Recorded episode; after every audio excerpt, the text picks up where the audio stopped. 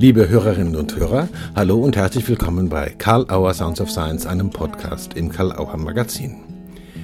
Heute zu Gast ist Magister Ralf Kluschatzka-Valera aus Krems in der Wachau, Sozialarbeiter, zertifizierter Trainer für Case Management, Supervisor, Lebens- und Sozialberater und Autor des Blogs Hypnosoziale Systemik im Karl Auer Magazin.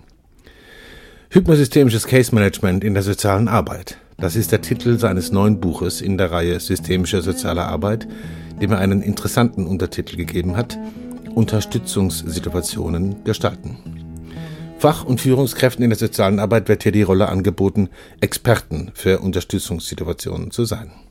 Was bedeutet das konkret? Was ist der triadische Raum, in dem sich soziale Arbeit bewegt? Wie kann in Unterstützungssituationen für Sicherheit und Schutz der Beteiligten gesorgt werden? Was macht den hypnosystemischen Ansatz so wirkungsversprechend? Welche Rolle spielen Utilisation, Widerstand, hypnosystemische Gesprächsführung? Darüber und über vieles andere sprechen wir mit Ralf Kluschatz-Cavalera bei Karl Auer Sounds of Science. Viel Spaß! Hallo und herzlich willkommen, lieber Ralf Kluschatz-Cavalera, zu unserem Gespräch bei Karl Auer Sounds of Science. Und wie ich unseren Hörerinnen und Hörern gleich sagen will, ihr seid zu zweit da, nämlich mit der Katze Shiva, richtig? Shiva heißt sie, ja. ja genau. Hallo. Hallo, schön, dass ihr da seid, schön, dass du da bist und dass du dir die Zeit nimmst, das Gespräch zu führen.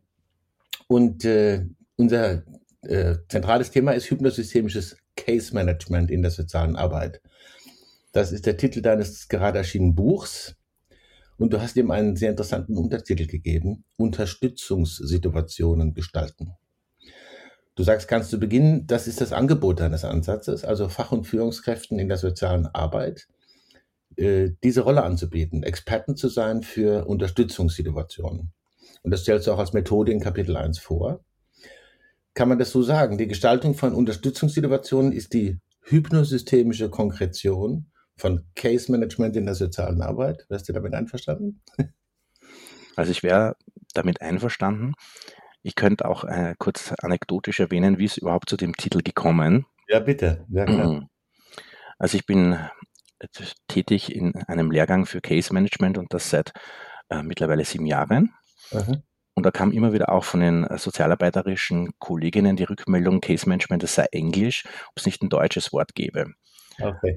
Und das Wort Fallmanagement ist in der Literatur schon verwendet worden. Jetzt habe ich überlegt, was wäre eigentlich der richtige Begriff, der das äh, auch äh, wortbildlich umsetzt. Ja? ja? Können wir gleich noch dazu kommen, warum Wortbildsprache im hypnosystemischen Konzept wichtig ist. Oh ja. Mhm. Mhm.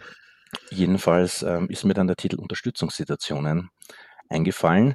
Der war im ersten Moment vielleicht sperrig, aber hat es auf den Punkt gebracht, worum es eigentlich geht. Und das können wir dann gerne methodisch erläutern was ja. da, warum Situation und warum Unterstützung. Ja. Ich finde es eine spannende Idee, dass sozusagen, das, das holt einen sofort in die Konkretion. Ja? Also es geht um bestimmte Situationen, die äh, Muster haben äh, und so, aber die ja trotzdem auch, kann man so sagen, die trotzdem auch einfach individuell jeweils sind. Und das mhm. muss man auch auf dem Schirm haben. Mhm. Mhm. Okay ich denke, die Konkretion ist, glaube ich, auch meiner Berufstätigkeit geschuldet. Ich bin mit der sozialen Arbeit äh, vielleicht anders als andere AutorInnen, nicht als ähm, ähm, wissenschaftlicher Professor an einer Hochschule verbunden, sondern ich bin äh, ja hauptsächlich tätig als Supervisor. Das heißt, ich habe einen ganz äh, auf Konkretion ausgerichteten Blick ja. und auch in den Lehrgang Case Management, den ich seit sieben Jahren begleite, geht es eigentlich nicht um abstrakte Konzeptvermittlung, sondern es kommen ähm, Fach- und Führungskräfte aus der sozialen Arbeit ins Seminar mit der ganz konkreten Frage, Ralf, wie können wir das jetzt umsetzen? Ja. Und äh, die letzten sieben Jahre sind in dieses Buch gemündet. Also das sind all diese Elemente, die sich in sieben Jahren Kooperation mit Fach- und Führungskräften aus dem Feld ergeben haben. Und das führt zu dieser Unterstützung, weil das ist Kern der sozialen Arbeit, könnte man noch definieren. Aber soziale Arbeit ist ja eine, ein Funktionssystem der Gesellschaft, das Hilfe leistet. Ja. Und, und, und ich möchte, äh, das Wort Hilfe ist manchmal sehr alltagssprachlich auch verwendet, deswegen habe ich mich für das Wort Unterstützung verwendet, ja. weil das, ähm, weil es im Unterschied zum Coaching, wo es vielleicht mehr äh, auf die Eigenkräfte von äh, Kundinnen abzielt, in der sozialen Arbeit schon auch immer wieder um die Zufuhr von Unterstützung geht, also auch um versorgerische Aspekte. Und das ist vielleicht so eine erste kleine Unterschied zwischen Case Management oder Coaching, ähm, die beide ähnliche Elemente verwenden, aber mhm. vom Charakter ein bisschen anders sind. Mhm. Also wenn, wenn ich das so höre, dann kann man sofort sagen, Fachlehrstuhl für praktische soziale Arbeit. Das ist ja auch das, was du im Buch wirklich sehr sortiert, wie ich finde, auseinandersetzt in, einem guten, in einer guten Dramaturgie der Kapitel. Ganz direkt gefragt, du hast schon angedeutet, für wen ist dieses Buch gemacht? Also wer sollte es haben? Wer sollte es lesen, beherzigen? Für wen kann es hilfreich sein? Und wem würdest du es in die Bibliothek empfehlen oder auf den Nachttisch legen? ja. Also ich würde das ähm, auf jeden Fall jeder Person empfehlen, die mit dem Ansatz Case Management arbeitet. Ja. Weil das Buch ähm, die vorhandenen Konzepte, glaube ich, aus einer hypnosystemisch-praxiologischen Perspektive sehr ergänzt. Mhm. Mhm. Es ist auch für Menschen geeignet, die nicht nur personenzentriert, sondern situationszentriert arbeiten. Vielleicht mhm. darf ich das kurz unterscheiden. Ähm, ja, mhm. ja die, die Therapie und das Counseling und das Coaching ist in der Regel eher personenzentriert angelegt. Ich arbeite mit einer Kundin, einer Klientin zusammen. Ja. Und, und ähm, das hat man natürlich auch im Case Management, das ist, äh, da wird oft von der Ankerperson gesprochen. Also, mhm. dass ich eine konkrete Person habe, mit der ich zusammenarbeite und mit der ich auch Beratung strukturiere. Mhm. Jetzt ist aber die Beratung mit der Person nur ein Aspekt im Case Management, weil Case Management zielt immer auf eine gesamte Versorgungs- und Unterstützungssituation ab. Also ich muss andere Dienste, mit, die mit den Klientinnen zusammenarbeiten, auch in meine Arbeit integrieren. Und mhm. nicht nur im, sagen wir mal, inter- oder multi- oder transdisziplinären Sinne, wir arbeiten zusammen, sondern das Case Management hat eigentlich eine ganz konkrete Steuerungsaufgabe, nämlich dass mhm. ich diese Dienste koordiniere. Und da gibt es verschiedene Möglichkeiten, eben dies zu tun. Zum einen schon mal, dass das Case Management überhaupt im Blick hat, also die Gesamtsituation eines Menschen ins Auge nimmt und dass das Case Management diverse Instrumente hat, wie äh, Konferenzen, Moderationen und andere Maßnahmen. Mhm. Mhm. Das ist, also die Situationszentrierung ist eigentlich das Wesentliche. Wir haben Menschen in Situationen und wir wollen nicht die Menschen steuern, sondern die Situationen steuern. Und jetzt ist äh, das Wortbildliche, wenn ich das noch hinzufügen darf, Gerne. in der direkten Klientinnenarbeit auch wichtig, weil wenn ich Klientinnen anbiete, dass wir hier an der Unterstützungssituation arbeiten, dann ist ja auch ganz klar schon, dass das, äh, dass das für die Klientin bedeutet, ich schaue mal die gesamte Situation an. Ich ja. habe hier einen Gesprächspartner wo ich meine Lebenssituation oder meine Arbeitssituation oder meine Gesundheitssituation, je nachdem, mhm. in der Beratung reflektiere. Also es geht nicht nur um mich, um mein Innenleben, sondern okay. es geht auch immer um diese Außenverhältnisse. Mhm. Und das ist das Hypnosystemische. Also Hypno mhm. ist das Innenleben und das mhm. Systemische wäre das Außenleben mit hineinzunehmen. Und da ist mhm. soziale Arbeit immer stärker gefordert, eigentlich diese zwei Elemente zusammenzubringen. Das kann ich mir gut vorstellen, dass das sehr wichtig ist, äh, weil eigentlich ist es selbstverständlich, aber eben offenbar doch nicht. Und dazu braucht man einfach andere Tools, da kommen wir kurz noch drauf nachher, mhm. Äh, um, um das überhaupt in seiner Komplexität gegriffen zu kriegen. Du sprichst in, im Kapitel 2 äh, von etwas, was du triadischen Raum nennst, im Zusammenhang mit der vorhin angesprochenen Rolle der Fach- und Führungskräfte in der sozialen Arbeit, die du jetzt auch ein bisschen noch äh, ausbuchstabiert hast. Kann man auch alles nachlesen, ausführlich natürlich, aber vielleicht ein paar Hinweise dazu, was dieser triadische Raum ist. Was ist denn da drin? Ja, äh, also der triadische Raum, der lehnt sich an zwei sehr bekannte Personen an.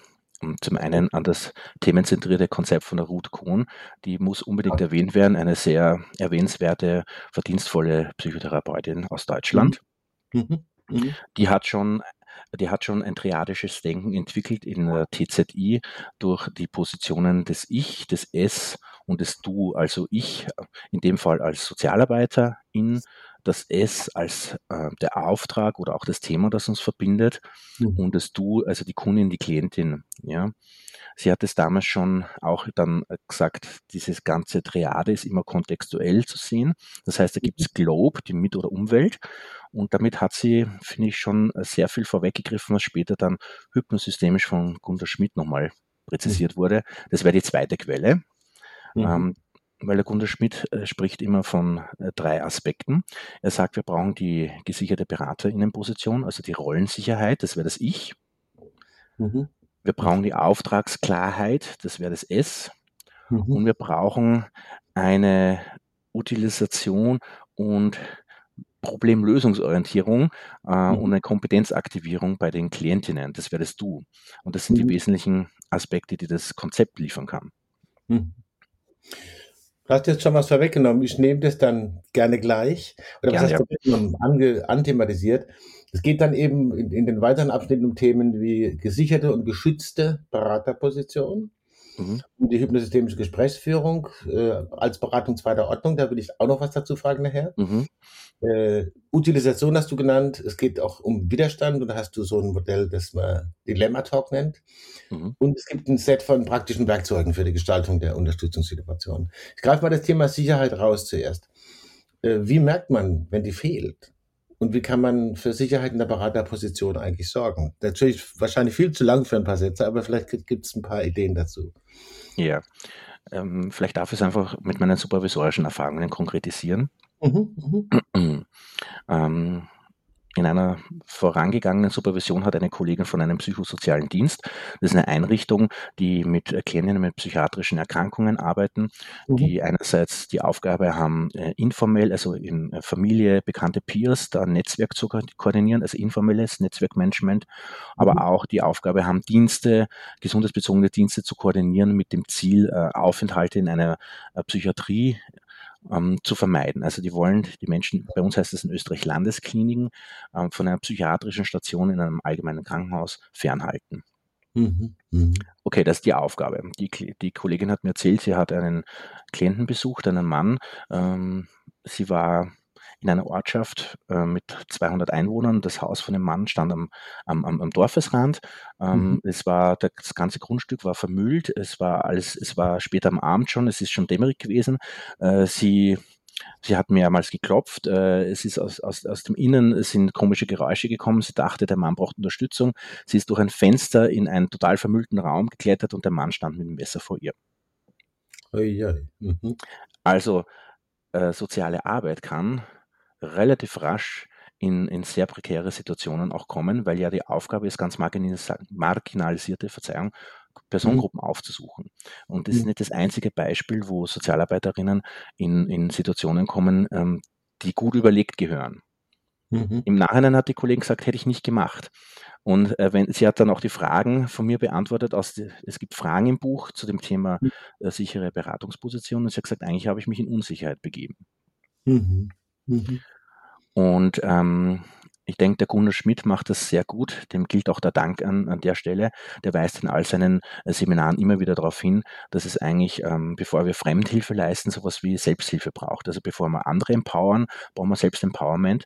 Und ein mhm. Teil dessen ist, dass ich mich körperlich, also leiblich äh, mhm. und auch psychisch, psychologisch, aber auch systemisch wohlfühle, strukturell. Also dass, dass ich überprüfe, geht es mir, geht's mir gut? Bin ich eigentlich gut drauf, kann ich überhaupt schwierige Gespräche führen? Das ist ja mhm. Schwerstarbeit, was Sozialarbeiterinnen mhm. machen. Also mhm. diese sch äh, schwierigen emotionalen und sozialen Situationen, das ist, sind ja schwierigste Gesprächssituationen oft. Mhm. Das heißt, da, da, muss ich leiblich, seelisch eigentlich mich darauf einstellen. Mhm. Und ähm, das ist der erste Teil im triadischen Raum, ist, ich muss mich selber, ich muss mich selber eigentlich in, in, in den Fokus nehmen und darauf achten, dass es mir gut geht, dass ich äh, gut drauf bin, dass mein, und dass ich das Setting gut gestalte, in dem ich bin. Mhm. Das ist der erste Punkt. Und mhm. darum ging es. Also das ist ja quasi auch, habe ich jetzt so verstanden, äh, ein bisschen wechselseitig voneinander abhängig. Wenn ich den Raum gestalten will, sollte ich auch in der Lage sein, das in der Beobachtung zu haben und da entsprechend entsprechend aufmerksam zu sein und fokussiert und so. Ne? Mhm. Ja. Ja, ja. Weil das Spannende war, die Kollegin zum Beispiel, die in diese Situation mit dem Messer kam, die hat das mhm. dann reflektiert im, im Sinne von inneren Seitenmodellen, die der Guter Schmidt anbietet. Es gibt ja, mhm. also früher hat es in der, hat es oft Antreiber geheißen und der Gunter Schmidt nennt das Sehnsuchtsmentoren. Das ist ein tolles Wort. Und ja, das, es ist, der Gunther ist äh, grandios, was solche Bezeichnungen betrifft. Und mhm. es trifft es aber auch ganz gut, weil in der Situation ist in der Kollegin aus, dieser, aus diesen inneren Seiten eine Sehnsuchtsmentorin auferstanden, nämlich die hat gesagt, hey, wir müssen diesen Klienten helfen. Weißt du, was ich meine? Die hat ja nicht äh, gesagt, ich gehe ich gehe jetzt in eine Situation, die ist für mich gefährlich, sondern die hat gesagt, oh, da ist was los, da müssen wir was tun. Das mhm. war die Sehnsuchtsmentorin, die wollte einfach einen Menschen unterstützen. Das mhm. ist ja mhm. grundsätzlich total wichtig, hat mhm. sie aber in eine Situation gebracht, die, wenn sie es jetzt im Nachhinein reflektiert, nicht günstig für sie war. Mhm. Und äh, für die Zukunft haben wir dann überlegt, wie kann sie eigentlich mit dieser Sehnsuchtsmentorin in sich umgehen, nämlich dass sie immer wieder in Situationen kommt, wo sie Klientinnen unterstützen mag, aber das vielleicht sogar ambivalent ist, weil sie selber vielleicht dann irgendwie sich in einer Situation begeben müsste, die unsicher ist. Und das, mhm. das ist ein Thema, das gehört in der sozialen Arbeit viel stärker thematisiert, weil mhm. das in den Beratungen, in den Supervisionen, in den Seminaren bei mir schon ähm, sehr deutlich wird, dass äh, da immer öfter Situationen auch zustande kommen. Die müssen nicht immer mit Messer enden, aber doch Situationen, wo ähm, Beraterinnen, Sozialarbeiterinnen sagen, ich war äh, richtig erledigt, ausgelaugt, erschöpft ähm, mhm. und wusste auch nicht, wie es weitergeht. Das betrifft ja jetzt auch ein kleines bisschen den Kontext der Professionalisierung, Aus- und Weiterbildung. Da will ich, das will ich mal gerade noch auf die Seite tun, aber da würde ich nachher noch was dazu fragen. Mhm. Ich will noch einen anderen Begriff schnell holen. Ja. Äh, Beratung zweiter Ordnung, sagst du. Also im Zusammenhang mit hypnosystemischer Gesprächsführung. Das ist ja ein Begriff mit der zweiten Ordnung, da haben manche so ihre Schwierigkeiten mit. Mhm. Äh, in den systemischen Weiterbildungen, Kybernetik zweiter Ordnung immer wieder was ist denn das und so. Was ist da in dem Zusammenhang deiner Angebote mit Beratung zweiter Ordnung gemeint? Was macht das klar? Ja, also wie du es richtig erwähnst, ist auch ein äh, übernommener Begriff mhm. und äh, der geht auch wieder auf meine Seminar- und Supervisionserfahrung zurück. Mhm. Ich versuche es mal in eigenen Worten, ohne dass ich jetzt die Theorie zitiere. Okay. Also meine Erfahrung ist, äh, dass Sozialarbeiterinnen, wenn sie mit Klientinnen sprechen, äh, dass sie sehr häufig die emotionalen Zustände von Klientinnen in sich abbilden. Also wir kennen diese Resonanzprinzipien, gibt es ja. Zum Beispiel mhm. Joachim Bauer macht da sehr gute Sachen dazu. Mhm. Also Resonanz ist ja ein, ein Phänomen, das du, ich glaube, du machst ja auch Musik, wenn ich die Gitarre ja. weiß. Ja. Äh, wir wissen, was Resonanz ist. Also wenn du diese Seite anschlägst, dann kann die eine andere Seite auch zum Schwingen bringen. Das ist das Resonanzprinzip in der Akustik. Und mhm. es gibt es aber auch in einem sozio-emotionalen Leben. Also mhm ich glaube, es war die Virginia Satir, die hat von Fremdgefühlen gesprochen. Das heißt, dass wir Gefühle von anderen Menschen übernehmen können. Mhm. Und das ist meine Beobachtung, dass die Sozialarbeiterinnen das nicht lernen in der Ausbildung. Ich wäre jetzt die Hypothese ja, von mir, weil es doch äh, in den letzten ich bin jetzt seit 20 Jahren im Feld, eine durchgehende Beobachtung meinerseits ist, okay. dass Sozialarbeiterinnen oftmals eben diese Emotionen und, und die, auch die prekären Situationen von Klientinnen in sich abbilden. Mhm. Und dann in der Dynamik sind und auch aus dieser Dynamik heraus mit Klientinnen sprechen. Das heißt, sie haben keine Vogelperspektive dazu und das würde ich Beratung erster Ordnung nennen.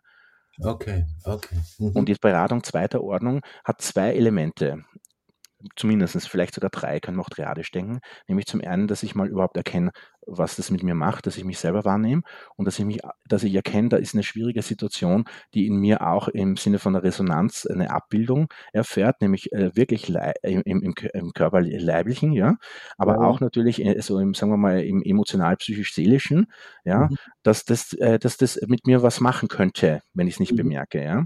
Mhm. Und dass ich, dass ich nicht eben mich von der Dynamik treiben lasse, sondern dass ich eigentlich diese Dynamik wie so, wie dieses, äh, wie somatische Marker als mhm. Informationsgewinnung heranziehe und dass ich mhm. einfach sage, hey, interessant. Ich gebe ein Beispiel. In der Supervision sage ich zum Beispiel, wenn du mir die Situation erzählst, dann habe ich ein flaues Gefühl im Magen.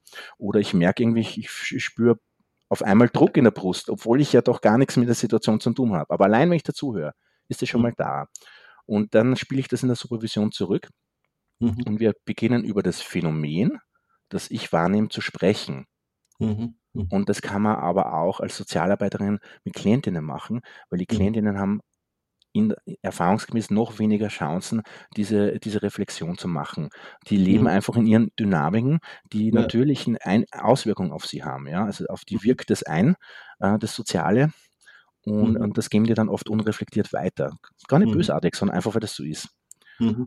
Und die Beratung zweiter Ordnung wird jetzt, äh, sagen wir mal, auch in diesem Sinne der Klientinnen einladen, mal aus, aus einer Art Metaperspektive, Vogelperspektive auch mit Abstand und, und, mit Sicherheit auf diese Phänomene zu schauen. Also wir schaffen eigentlich einen Raum, wo durch Kommunikation, durch Reflexion ähm, ein, ein Schutzraum auch für Klientinnen geschaffen wird, wo die auf ihre eigenen Situationen blicken können. Mhm. Und das wäre schon mal ein Unterschied. Bitte sage. Ja, das ist ja, äh, höre ich jetzt auch so äh, ein Kern von dem, was Supervision sein könnte oder sollte. Und bei mir resoniert da, du hast von Resonanz gesprochen, auch wie wichtig das ist, Supervision auch in Anspruch zu nehmen. um für sich selber auch die Unterstützungssituation gestaltbar zu halten, wenn man so will. Also ist vielleicht jetzt ein bisschen übergriffig formuliert, aber ich glaube, das sind diese, diese zwei Seiten höre ich daraus, ja. So mhm. Unterstützungssituation gestalten, auch mit sich selber und auf sich selber gucken. Wie man in der ist, habe ich das richtig verstanden? Ja, genau.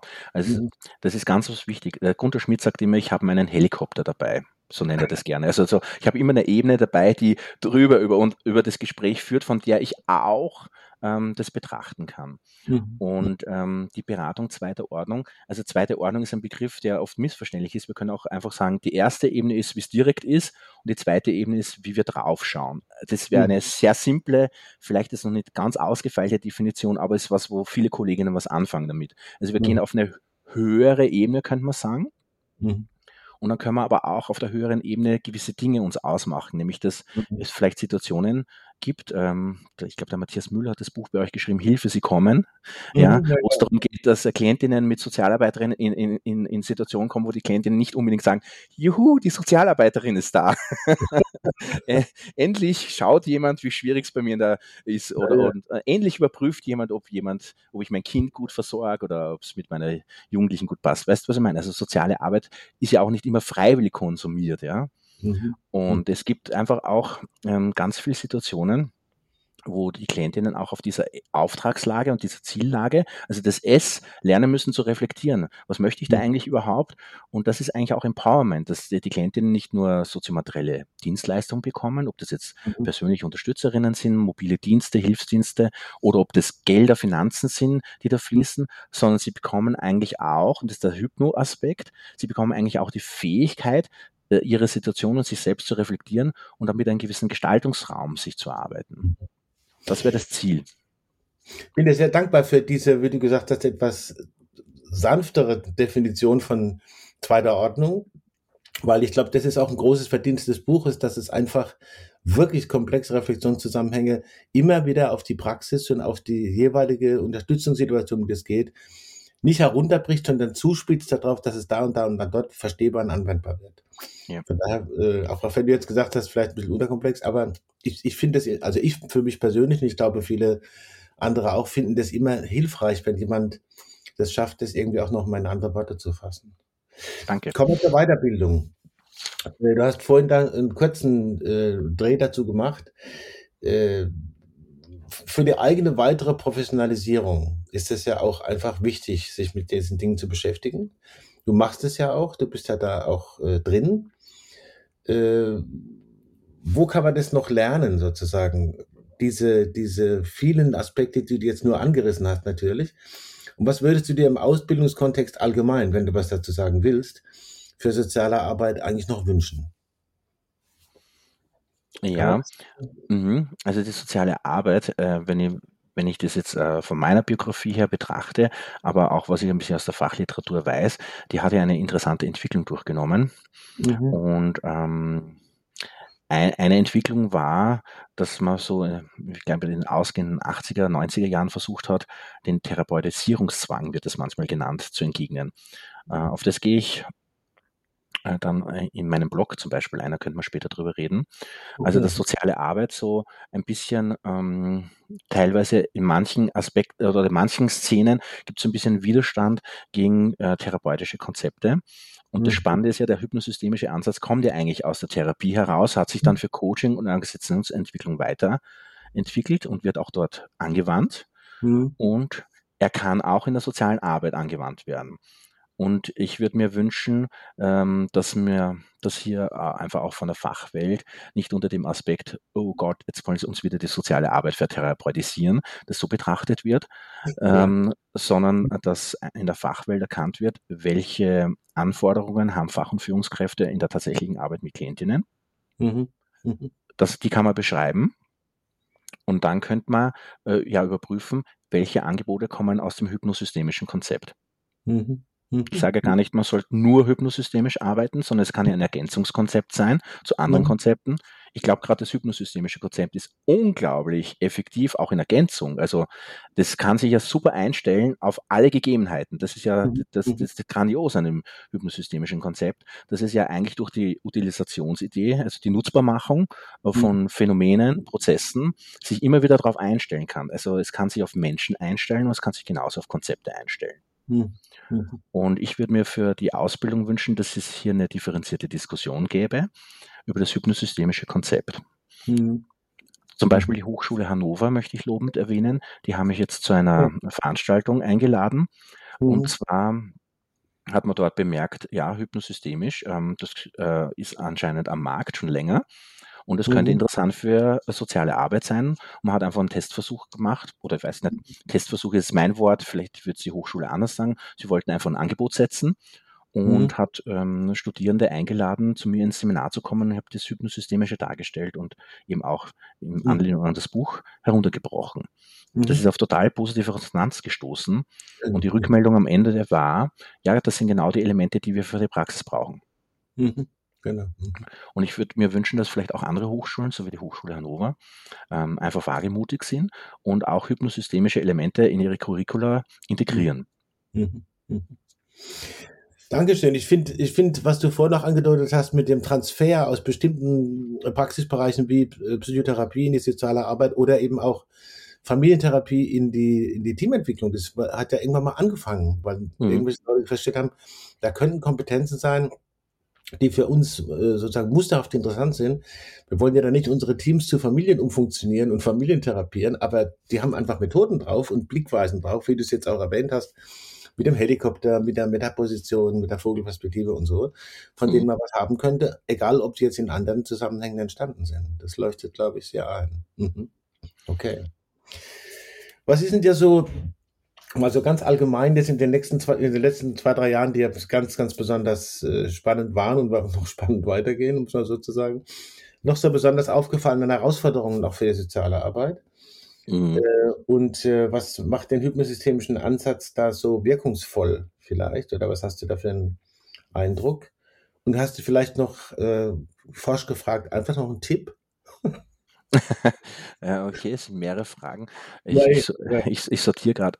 Ich also ich glaube, wo was die Fachwelt jetzt äh, teilen würde mit mir, ich sage es mal in einfachen Worten, ist, äh, dass durch die Corona-Pandemie schon eine gewisse äh, Verschärfung und Prekarisierung von sozialen Lebenslagen stattfindet.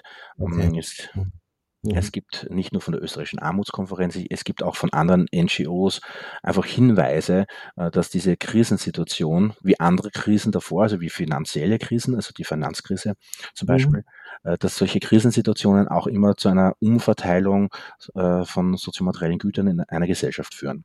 Okay. Mhm. Und wenn wir es jetzt banal ausdrücken, die, die Corona-Situation hat die Lebenssituation von Klientinnen der sozialen Arbeit nicht verbessert, ja. sondern vermutlich verschlechtert. Und ähm, neben dem Aspekt der sozialen Deprivation oder auch der Entfremdung, wie es auch in der Fachsprache gerne verwendet wird, mhm. ähm, von Menschen in, in, sozialen Aspekten, gibt es natürlich auch ähm, diese soziomateriellen, also finanziellen Aspekte. Mhm. Wir haben jetzt die große Teuerungsdiskussion aktuell, ja. Ja. Ähm, also Inflation, aber auch die Teuerung in vielen Lebensbereichen. Und es ist natürlich für Menschen, äh, die wohlfahrtsstaatliche Leistungen beziehen, schwierig geworden. Ja.